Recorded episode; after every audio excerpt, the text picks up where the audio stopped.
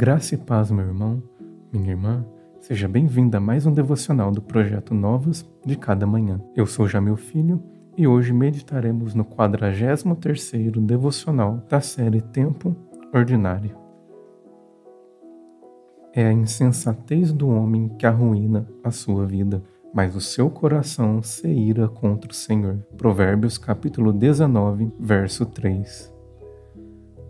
Enquanto o homem sábio reconhece que suas falhas, más escolhas e desvios tomados durante a caminhada inevitavelmente interferirão em sua vida hoje e amanhã, a tendência do homem sensato sempre será, diante dos frutos de seus erros, dar espaço para o ressentimento, raiva e vitimismo. O proverbista Salomão diversas vezes nos exorta sobre o resultado de nossas escolhas Embora a palavra final sempre seja de Deus, a responsabilidade de agir é minha e sua. Ele abre as portas, mas quem deve atravessá-las somos nós. Agir de modo diferente é trilhar pelo caminho da insensatez. Como já meditamos no devocional de número 39, o homem sensato é aquele que sabe o que deve ser feito, mas não o faz, e ao deixar de assumir a responsabilidade de suas escolhas, ele planta o que não gostaria de colher.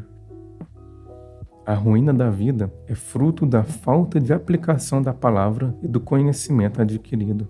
Eirar-se contra Deus pelos péssimos resultados demonstra a imaturidade do coração. O comentário bíblico Moody nos apresenta outra possibilidade de tradução para a palavra ira. Aspas. O verbo hebraico significa ficar zangado ou irritado.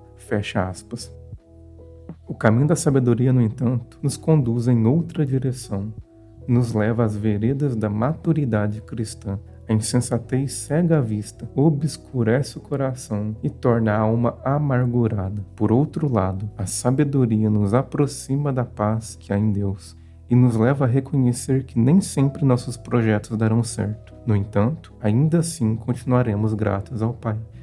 Podemos não ter tudo o que gostaríamos, mas nem por isso nos zangamos contra Deus.